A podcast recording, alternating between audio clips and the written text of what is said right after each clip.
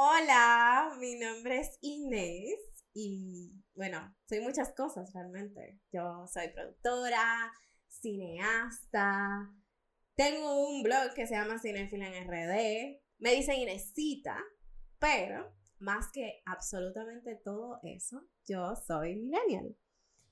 Y cuando Ay, escúchame, señores, yo soy una virgen en este tipo de cosas, debo de admitirlo. O sea, yo estudié comunicación social y aún así todavía tengo pánico, pánico de hablar en un micrófono. Yo prefiero muchas otras cosas y no hablar con un micrófono, pero realmente yo tenía la gran necesidad de hacer este tipo de cosas.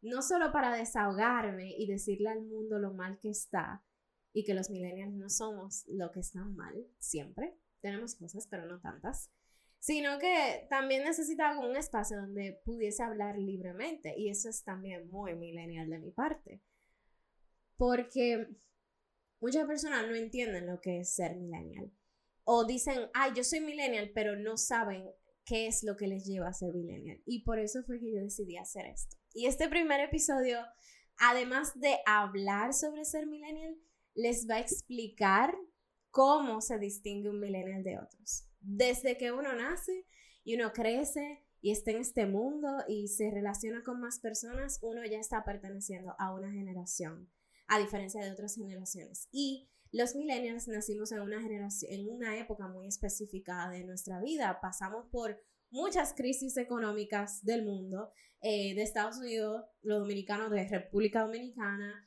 de paso vivimos eh, el, cambio de nuestros padres, de ser padres jóvenes con carreras que a lo mejor ni querían estudiar, a impulsarnos a nosotros a estudiar una carrera. Y eso con el tiempo fue afectando nuestro comportamiento, que hizo que nosotros tomáramos decisiones de hacer cosas con nuestra vida. Pero así como nosotros hacemos eso, así otras generaciones lo hicieron. La generación X es una generación que va hacia el éxito y ese es su lema, todo por el éxito. Mientras que la generación Z es yo hago lo que me dé la gana y si no es así me pueden corregir, pero así es como yo la veo. Y después está la generación alfa y después va a entrar la generación del COVID, los que nacieron en la época del COVID. Y antes de eso, de la generación X estaban los baby boomers y otras generaciones. Por lo tanto, todo el mundo pertenece a una generación. Y este primer episodio yo quiero que ustedes entiendan la diferencia entre una y otra y todas las demás que han habido.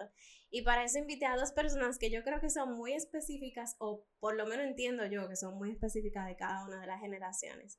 Así que con ustedes les traigo a Katherine y Laura.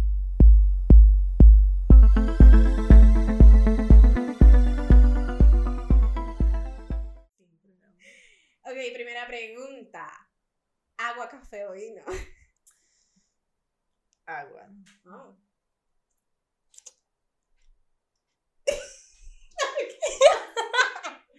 tengo, que, tengo que pensarlo. No lo pienses tanto porque yo quiero beber algo. Agua, café o vino. ¿Hay un vino? Sí.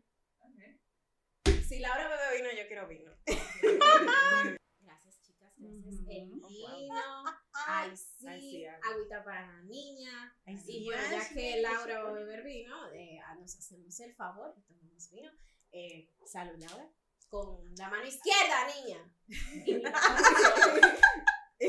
ella no lo sabe, ella no lo sabe. Tiene que mirarlo a los ojos. Si no son siete años de mal sexo. Es que. no, no, no, no, no, no. Laura, para el que está el coaster, ponlo. Ajá. Es que era haciendo un brindis para diferentes cosas que se hacen. Ah, claro, para arriba, para abajo. Ah, de, bueno, como no estamos en un bar. no aplica, no aplica. Según bueno. Ah, de, mm. bueno, chicas.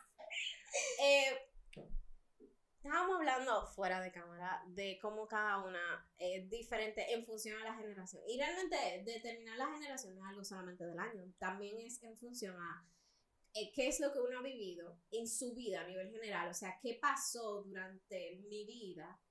Guerras civiles, cambio de gobierno, todo ese tipo de cosas afectan a una generación. ¿Pandemia? Pandemia.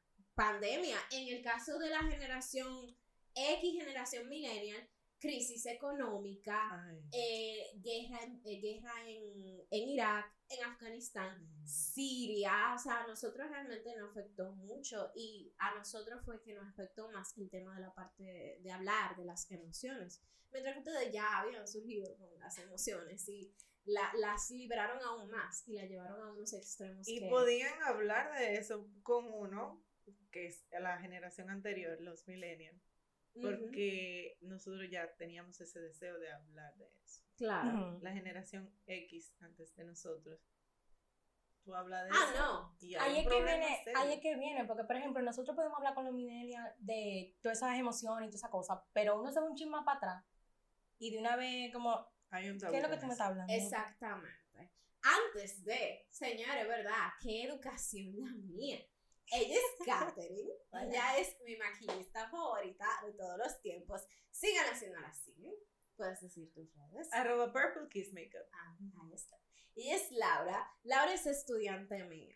Y es lo más generación Z que yo he visto en mi existencia. Y yo tengo 29 años en este planeta. Me encanta tu pelo, Laura. Ay, muchas gracias, el tuyo también. Así me dice. Y nada, este primer episodio, este es el primer episodio del podcast, se trata de plantear el tema de las generaciones, porque cuando yo estaba hablando de, de hacer este podcast, alguien me dijo, pero ¿cuál es la importancia de las generaciones? Y eso fue una persona que es baby boomer, que en ese tiempo la gente ni sabía lo que una generación no le daba mente a eso, no había internet, hablemoslo como que lo que es, no había internet. Mientras que nosotros fuimos la generación más aventajada. Y la de ustedes ni hablemos. Nosotros crecimos con Google, Messenger, EMA, Hi-Fi y to- todas esa- todas esas redes que nos dieron libertad. Claro, Un ¿qué poco pasa? restringidos. Eh, Bueno, sí, es, eh, ahí Un era poco donde tocaba el hombro de, de Katherine. Katherine, ella es inicio de millennials. Yo soy Atención.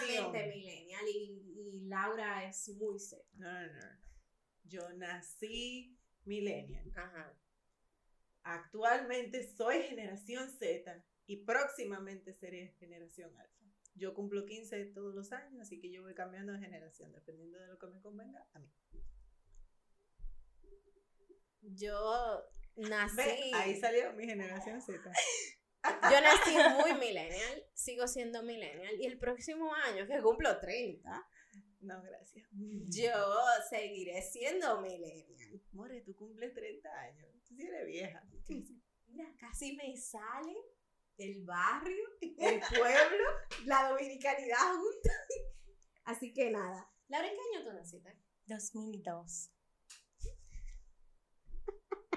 Pero en verdad, ahora es raro porque ahora los niños dicen que cuando tú naciste, no en el 2017. Yo dije, Entonces, nada, esto, esto es una mesa muy interesante porque 1984. No sé, no sé, no sé. Ajá, do- 1994 eh, y mi- 2002. ¿Qué ustedes creen que es lo que más caracteriza a su generación? Mm. Justamente yo venía pensando en eso porque que realmente yo no le veo. Como yo voy cambiando de generación, yo no le veo como esa diferencia, la verdad.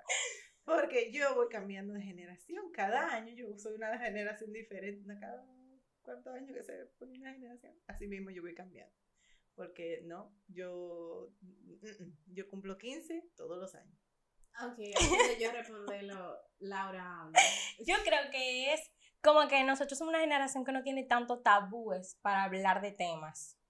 Ustedes no tienen tabúes para hablar de Entonces, eso es lo que hace así como que interesante y por eso es que chocamos con las generaciones para atrás. Totalmente. La generación millennial, lo que más lo caracteriza es que creció como una generación que sus padres trataron de restringirlo y Mm. llegó un punto en que Mm. simplemente Nos rompieron y, y ya somos así. Y ahí entra el tema tanto de la forma de vestir, la forma de hablar, la música que escuchamos, cómo El nos pelo. expresamos. El pelo, el pelo es una... Señores, em, hasta los 15 años yo tenía que ir al salón porque mi papá me decía, usted va a peinarse. Y yo un día agarré, me lo mojé y me lo puse y mi papá me dijo, ese greñero. Y mira, eso fue impuesto. ¿Tú quieres. ¿Tú quieres oír algo interesante? Pero toma mi celular que voy a poner una grabación. te voy a poner una nota de voz que puso mi papá en el grupo de la familia. ¿Y por qué? Porque nosotros estábamos subiendo fotos de cada uno de nosotros, ¿verdad? De todos, de, en la familia. Familia feliz.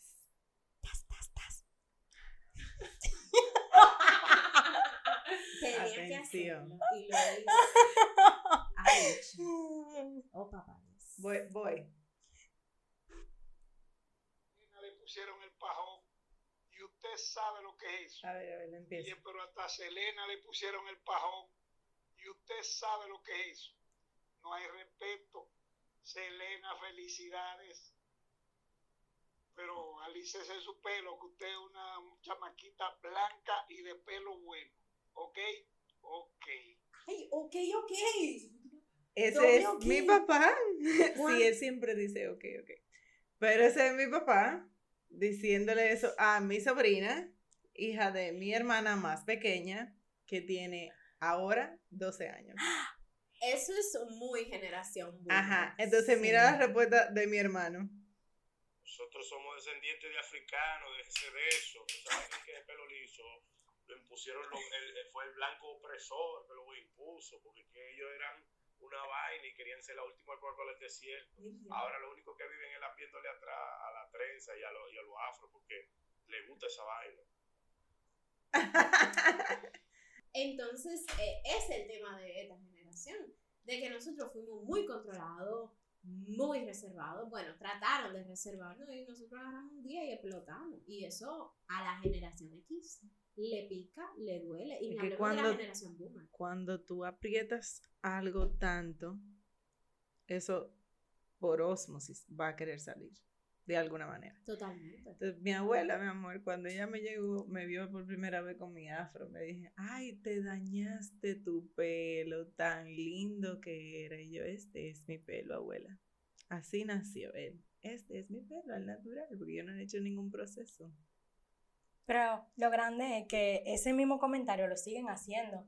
Y yo me he encontrado con niñas que me dicen, que "Ay, yo quisiera tener tu pelo bueno. Y es como, no Oh, wow. existe pelo bueno ni pelo malo. O sea, existen diferentes texturas. Y eso es algo que la generación, no tanto generación de que millennial, boomer y así, sino como que la sociedad dominicana tiene eso muy impuesto. Y eso es tan triste porque la mayoría de las generaciones que existen en este país, si vamos a hablar de generaciones, todos tienen un pelo afro Claro. ya sea un cierto tipo de patrón, pero los hay. Y eso, hay más de eso que lo que llaman de que pelo bueno. Pero no pica. No, no pica. No pica. Ahora, tú has dicho algo muy importante y el tema de, de en el dominicano, ¿cómo ha sido? Claro, si nos vamos fuera de este país, cada uno tiene su, su cosita, porque si estamos en Estados Unidos está el tema del color, o de si tú perteneces a la comunidad LGBTQ+, no sé cuántas cosas.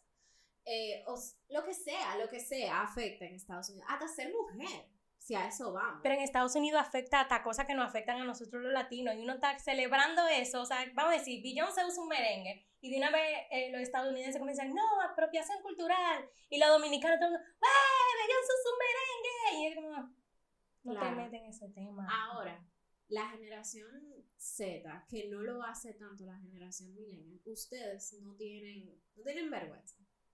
Lo hablan y ya. A ustedes le La hubiesen dicho, que sí. tú no te puedes peinar así, y ustedes lo hacen. Ah, yo no puedo peinar así. Ah, pues mira, también no me puedo peinar así, y se peinan así. Sí, pero nosotros sí tenemos vergüenza, porque nosotros sí nos controlaron más y nos inculcaron en nuestro cerebro. Hay un pequeño chip de control.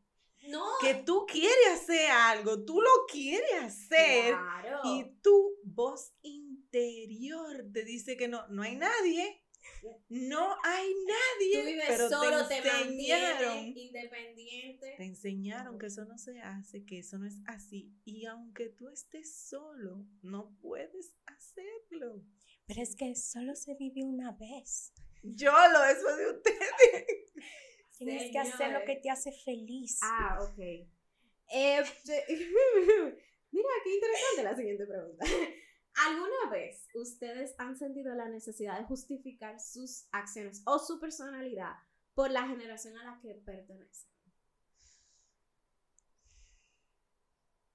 Don't look at me. Yo voy a decir que yo sí. Yo sí. Pero obviamente viniendo arrastrando la culpa y, y el estrés de otra generación. Tipo, no, yo estoy en la universidad porque eso es lo que mi mamá y. Y eso es muy de la generación milenial. La generación Z puede decidir yo no quiero ir a la universidad y nadie le... Quizá le digan, la más vieja, pero la- las más recientes no le van a decir que no. Una generación milenial que hubiese dicho yo no voy a la universidad y de una vez automáticamente, usted un fracasado, usted no va para adelante, usted no lo va a lograr, no va a trabajar, nadie lo va a controlar ¿De qué tú vas a vivir? de que tú vas a vivir. Señores, cuando yo dije que yo iba a estudiar cine, eso fue un evento en mi casa. Yo duré como una semana que en mi casa decían, es que es un hobby, eso es un hobby. Y mírame ahora, viviendo de eso. Yo creo que lo único que yo he tenido que, lo único que yo he tenido que justificar ha sido mi decisión de no tener hijos propios. Wow. Yo decidí hace mucho tiempo que yo no quiero hijos. Pero eso le afecta a las personas alrededor mío. Sin embargo, yo no le veo ningún nada de malo. Mi mamá tuvo cuatro muchachos. Ella tuvo dos por ella y dos por mí. Ya. Ya. o sea que tus hermanos más chiquitos son tus hijos. Bueno, yo a, ve- a veces ellos se consideran como hijos míos, sí, me llaman para decirme su problema y su vaina, así que... Además, mi novio tiene cuatro muchachos, yo tengo cuatro hijos. Y un nieto. Y otro en camino. Ay. Laura, tú eres muy Z. ¿Cómo tú has justificado alguna vez algo que tú hayas dicho solo por el hecho de ser generación Z? O sea, yo soy así porque yo soy esta generación. Yo creo que como tal no, sino más bien lo que pasaba mucho en el colegio, por ejemplo, era que chocaba mucho el hecho de que si tú venías de una familia funcional o una familia disfuncional, entonces creían que como que, vamos a decir, ciertas personas actuaban de tal manera por tener a su papá y su mamá, Mm. y ciertas otras no actuaban de tal manera porque solamente tenían viviendo con uno y después tenían que irse para la casa del otro, entonces más eso que otra cosa, pero así de que justificar que yo quise vocear hoy porque, porque sí, no. Ok. Pero mira, y eso es algo que yo pensaba que era muy generación Z, porque ustedes son muy orgullosos. Tanto literalmente hablando como metafóricamente hablando. Y eso no es de que de ser dominicano, de ser latino, no. Ustedes son muy orgullosos. O sea, a ustedes les gusta que los escuchen. Si tú no me escuchas, yo voy a hacer que tú me escuches, porque yo estoy hablándote. Claro, lo que pasa es que también, lo que pasa es que también antes era como que tú eres un muchacho, tú no puedes hablar. Eso es. Y yo es como- con esa frase. Es como, eso está mal, porque lo- los niños hablan cuando la gallina mea. en un cierto punto, como ¿Te que dijeron eso? Mami, pero la gallina no mea. Ah, pues ya tú tuviste tu en un respuesta. cierto punto, así como que no. Sí, como que por arribita, dije, uh, mi abuela, pero es como. Porque es como que yo nunca he creído el hecho de que por tú ser más grande que yo, yo no puedo discutir contigo de un tema. Ay, mi amor. Yo siento que como todo el mundo es en cierta parte igual. ¿Y cómo se siente la libertad? Porque nosotros hemos sido ¿Cómo se prisioneros. siente ser libre? Nosotros hemos sido ¿Cómo se prisioneros siente toda nuestra crecer con libertad? Fabuloso. Thank us. Exacto. Us. Tú no made conseguido esa libertad sin que nosotros no, no hubiésemos desacatado, hubiésemos dicho, ¿tú sabes qué? No me gusta eso, no, me gusta cómo tú me hablas, no me gusta que tú me toques. Ay. Ay, es otra cosa, cuando obligan a los niños de que dale un beso a fulanito. El niño no quiere. Pero nosotros éramos obligados. Es obligado, mi amor. Y si Dale no, tú un beso falta de tío. respeto. ¿Y quién Tú eres una desobediente. Sí. Tú eres una niña mal educada. Ay, Mal educada. Ay, no. Si tú no saludas cuando tú entras. Mira, mi amor, pero yo tengo gente que. Tengo un amigo de mi mamá que él llegaba y yo tenía que saludarlo obligado. Después de grande. Y tú supiste, ¿verdad? Que yo voy cambiando de generación y yo en ese momento era generación Z y yo no quería y dije que no hay punto. Y me fui. no es no consentimiento. Ajá, exactamente. Entonces, ese señor estaba enemigo mío, pues estuvimos en un crucero. Y tuvo que hablarte. No, no, yo le hablé, porque que yo tampoco soy un perro. No, no, y tú no eres un muchacho. No, y entonces, además, además de que yo tengo ya siete años que no vivo con mi mamá.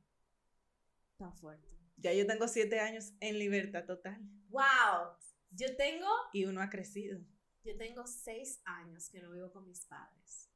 Seis años. Muy rico. Mami, te amo. Pero es muy rico porque es una, una libertad que, que todo el mundo necesita eventualmente. Pero tu familia me cae bien. Ah, mira, mira, tienen fan. No, son- en verdad, ustedes son la para. Eh, son, son la para, son la para. pero realmente, mira, la palabra consentimiento surge con los millennials. Yo siento también que las generaciones, tanto millennial como Z, como que reconocemos el hecho de que, ok, podemos ser familia. Pero si yo no siento que esa persona vaya como que con mis ideales, Bye. o si yo no siento que esa persona no tengo nada con ella, no veo la necesidad de, porque somos familia, justifica el hecho de yo tener una cierta relación con esa persona. Claro. En ese aspecto yo me apropio de esa, de, de la generación Z para se ese aspecto. It's like, tú, tú eres tóxico, tú eres una persona que no me suma, bye. Tú puedes ser mi mamá. Y adiós. Mamá de Caterina, ya te amo. Yo quiero a mi mamá, pero es tóxica, una persona muy tóxica, así que Em, ok, bueno, pues eh, hablando de padres, ¿cómo fue crecer en, en, sus, en sus hogares de generación millennial? X. X X. millennial, sí, porque es que la tuya es, que la tuya es más X que millennial en ese momento. Y en el caso tuyo de la Z, yo puedo comenzar. Yo puedo, yo puedo decir que mi generación sí fue muy restringida, fue muy fuerte, fue muy fracturada, pero era una generación que tú sentías que tú tenías una rutina cuando tú eras niño. Tú llegabas del colegio, almorzabas, tú tenías una hora para la tarea, una hora para ver televisión, una hora para salir a jugar, una hora para hablar con tus padres, cenar y luego dormir. Y eso para mí era pleno. Y ya después, en la- los fines de semana, si tenía permiso, si tenía permiso, que conste, podía salir a jugar un poquito más de lo normal. ¿En qué revista fue que tuviste eso? Ah, no, mi amor, eso fue. Esa fue tu real. vida. Esa, fue, vida esa real. fue tu vida. Y todos los ¿Cuántas horas que dura el podcast para que vamos a poner a hablar de Katherine, mi amor? No, no, Katherine, habla. ¿Cómo fue crecer en un hogar generación X slash millennial? Bueno, eh, que, es que es complicado porque mis padres son... Son no baby boomers. Ellos son baby boomers. Ambos son baby boomers. Y en mi casa mi- mis padres se separaron. Entonces yo me quedé solamente con mi mamá. Y mi mamá eh, tiene una mezcla de baby boomer X, porque ella como que era baby Era madre boomer. joven. Fue madre joven de cuatro muchachos, se quedó sola en República Dominicana con ciertas con ciertas influencias de familias con un estatus social diferente al que ella pertenecía. Entonces ella se vio forzada a enseñar que, que pertenecía a esa clase social cuando realmente no. y tú sabes que la gente te tiene que arropar hasta donde la Sí. sábana te Sí. dé. Y cuando eso no pasa, tú pasas pila de trabajo Totalmente. y los hijos tuyos pasan, la pasan peor. Sí. Bueno, pues eso pasó y eh, mm, pa poco decirte, el, el nickname de mi mamá es Trujillo. Para que tú veas. Contrale. eh, está fuerte. Yo te dije, yo te dije cuántas horas que dura el podcast. Gracias por el resumen. Gracias por el resumen. Laura, ¿cómo fue crecer en tu hogar de generación Z? Bueno, realmente fue muy parecida a la tuya. O sea, yo tenía esa cierta rutina. Obviamente después que entonces uno creció un chin más, yo soy la segunda. Es decir, que yo tenía mucho camino mucho más abierto. Pero, por ejemplo, yo siempre dije que yo quería hacer todo lo que tenga que ver con el arte. Entonces yo, vamos a decir, yo llegaba a mi casa, comía, veía muñequitos, después entonces me iba al ballet. Yo jugué si fuera de que en el parqueo, pero no di que mucho tiempo, porque yo me iba al ballet a las 4 y volvía quizá a las 10, 9 de la noche a mi casa. ¿Qué clase de ballet Y así es? sucesivamente. Una intensidad. Pero, por ejemplo, en eso de salir los fines de semana, yo sí lo tuve muchísimo más abierto. Claro. Porque obviamente la primera fue como que empezó a abrir. Camino. ¿Es generación millennial? No, ella es Z. Ella es Del Z. 2000. Diandre. Pues no, chica, los fines de semana, uff, eso era un truque, eso era un truque de yo puedo ir al cine, si yo voy al cine, eh, yo voy a hacer este oficio durante un mes. Eh, si tú me compras el ticket para el concierto de los Jonas Brothers, yo prometo que voy a limpiar la pared de mi habitación. Eh, si tú me compras, eso era, mira, eso era un negocio. Yo no, creo que pero yo- como que aún así tú tenías que salir con una persona que te- Ah. con la que ellos tuvieran Ah, confianza. no, no, no, ahí vamos. Era o tu hermano mayor, ah, no, no me o un primo, o un amigo que ellos conocían. Ok, en mi caso no era así. Yo, mi familia, que era muy estricta, debo de resaltar, y los amo, pero eran bien estrictos, me decían, era un- una interrogación antes de salir. Eso ¿Dónde tú vas? yo. ¿Con quién tú vas? ¿A qué hora tú te vas? Claro, tú vuelves. Eh, ¿Cómo tú te vas? ¿Con qué ropa tú vas? Me veían y me decían, tú vas con esa ropa a ese lugar. Eh, no bebas, no comas. Si tú vas a beber algo, sírvetelo tú. Si dejaste la copa, no la vuelvas a coger. Y así sucesivamente. Honestamente, yo agradezco ese tipo de cosas porque ahora cuando yo salgo, yo hago eso mismo. Yo veo a qué hora estoy saliendo, estimo más o menos a qué hora vuelvo. No es que se lo estoy diciendo a alguien, ni a Cholito se lo digo yo, que Cholito es casi una gente.